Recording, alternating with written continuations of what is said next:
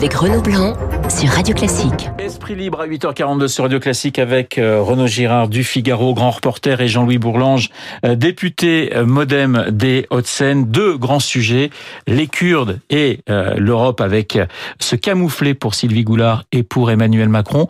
Jean-Louis, vous le disiez hein, d'ailleurs ce matin encore dans l'opinion, comment l'Europe aurait pu accepter ce que les Français et même Paris n'avaient pas accepté avec Sylvie Goulard, puisqu'on se souvient qu'elle avait dû quitter le ministère de la Défense très très vite.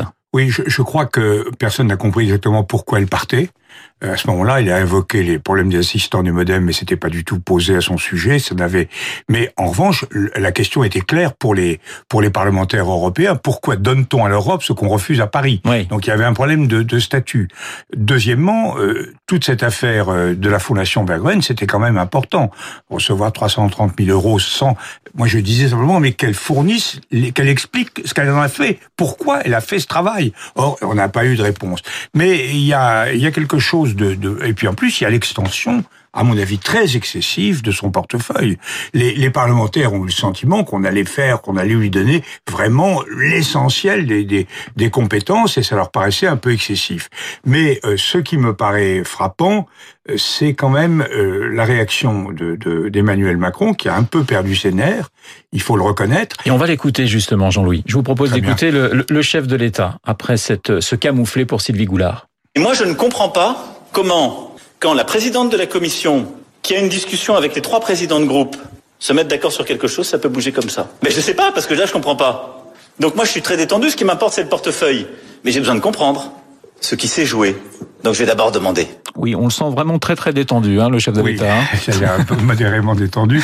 Mais euh, ce qui est très curieux, c'est que je ne comprends pas. Par exemple, dans notre formation, notre président François Bayrou et moi-même, euh, David Abiker parlait du de, de, du papier de, de 4 mers le, le 2 septembre. Nous avons dès la fin août, de façon extrêmement claire, signalé ceux qui connaissent un peu les institutions européennes et qui connaissent le Parlement européen que ça ne se passerait pas facilement, ça ne se passerait pas comme ça s'il n'y avait pas des réponses intéressantes. Il y avait des papiers dans Libération de, de Luc Payon montrant tout un tas de choses. C'était évident. Quand il dit je ne comprends pas, je crois que ça signale quelque chose, c'est qu'il s'en veut en fait en profondeur de ne pas avoir écouté les avertissements qu'on lui donnait. Et puis il y a quelque chose qui est très significatif, c'est que les Français le président Macron ne fait pas exception, mais les Français, sous la Ve République, ne comprennent rien à ce qu'est un Parlement.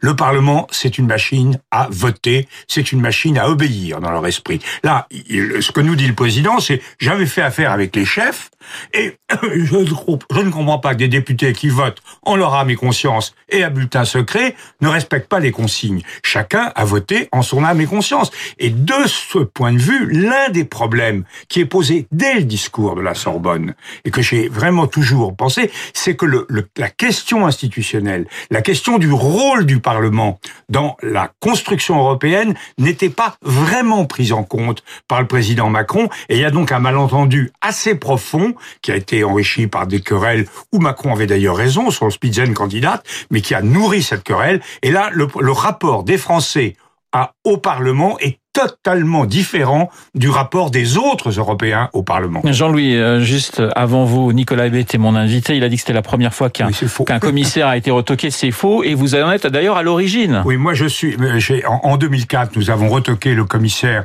le commissaire italien, euh, qui était désigné par Berlusconi. Barroso lui avait donné un portefeuille complètement tartignol par rapport à ses à, à ses options.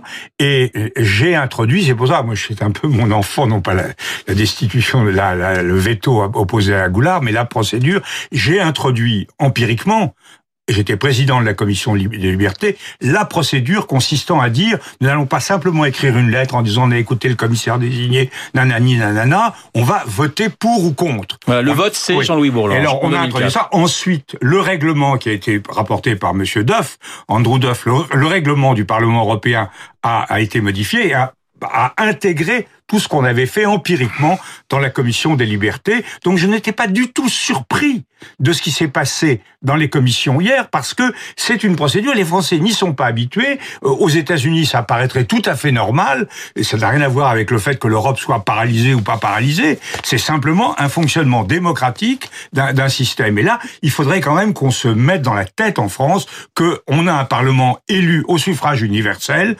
nationalement et sur le plan européen, et que c'est pas pour des nefs. Voilà, Goulard dégage, Macron enrage, c'est le titre de Libération ce matin. Renaud, Renaud Girard, juste une question. L'Europe va sortir encore plus affaiblie, j'allais dire avec avec cette crise. L'Europe sur le deuxième grand sujet qui nous intéresse ce matin, c'est la question kurde. Que peut faire l'Europe face à l'offensive euh, des Turcs contre les Kurdes de Syrie? Est-ce qu'on a les moyens, nous, Européens, de faire quelque chose diplomatiquement ou militairement?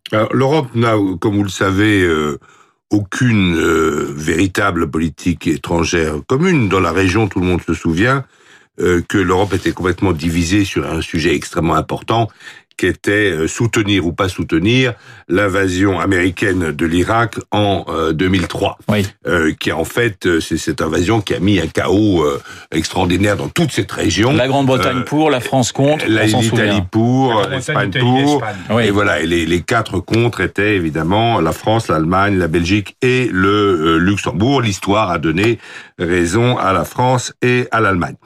Euh, donc l'Europe, l'Europe effectivement pourrait euh, faire des sanctions contre la Turquie, mais euh, là il y a une crise aiguë et euh, le, les sanctions c'est une arme très lente, c'est une arme qui est pas toujours efficace, on le voit dans l'affaire ukrainienne, euh, et c'est pas du tout l'arme qui qui s'agirait de.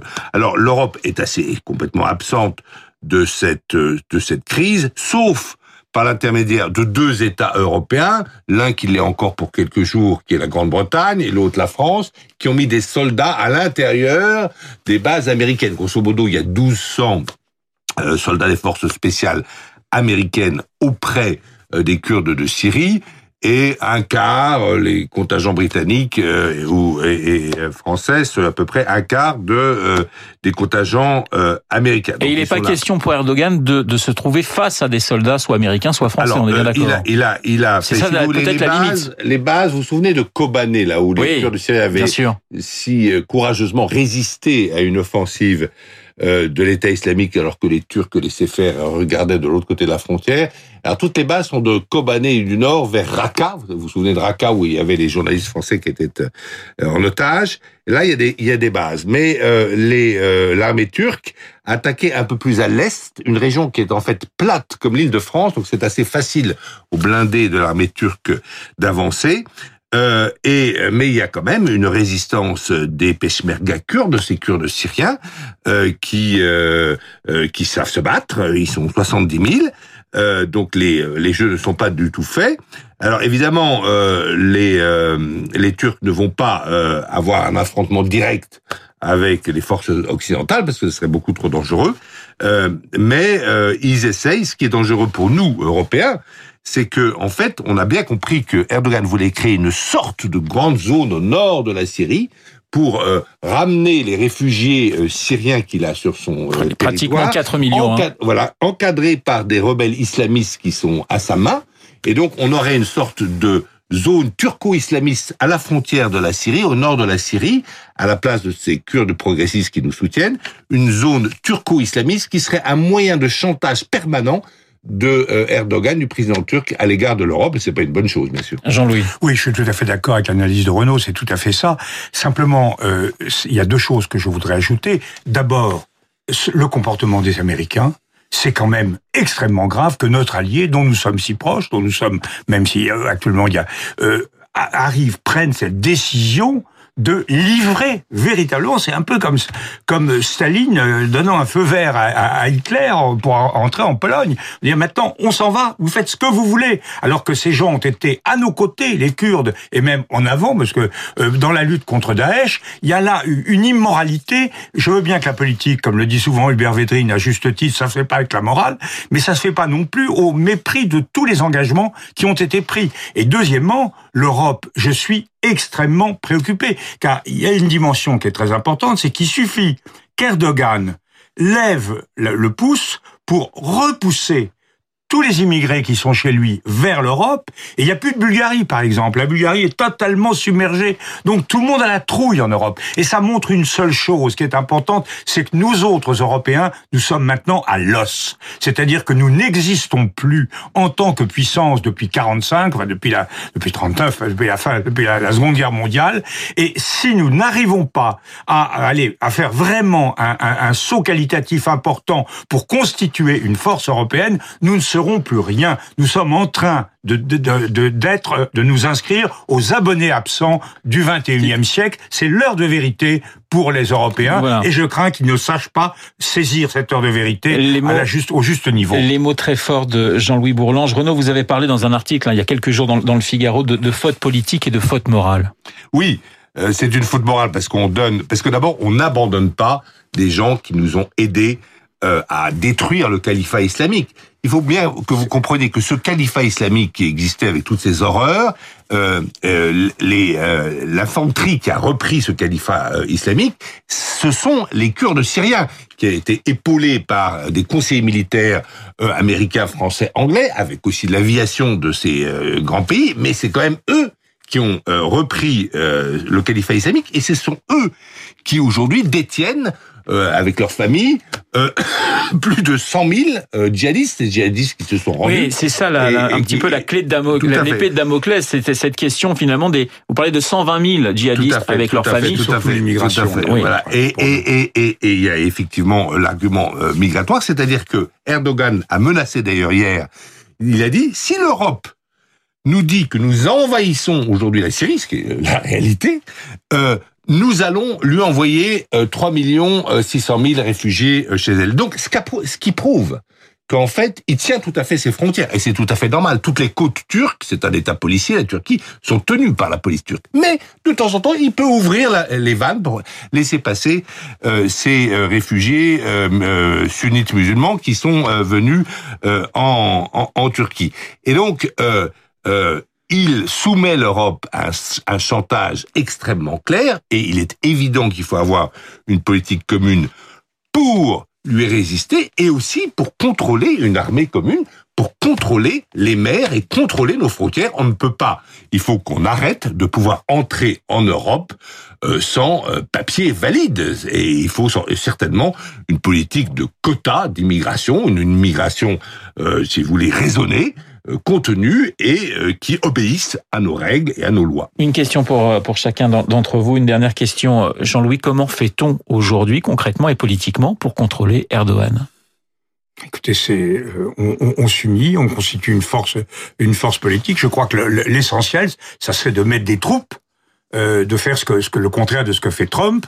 On ne peut pas à la fois faire faire les guerres par des, des gens qu'on considère comme des mercenaires et les laisser se, les laisser tomber. Ça n'est pas possible. Donc là, si nous étions présents sur le terrain, eh bien nous serions présents sur le terrain. Mais je pense que les Européens n'ont pas du tout, comme on dit euh, en pays de co, n'ont pas du tout la moelle pour faire ça. Hum. Il y a que deux pays en Europe qui savent se battre, qui sont prêts à se battre. Oui, c'est la France et le Royaume-Uni. La France et l'Angleterre. Il y a, oui. Le reste, ça n'existe pas.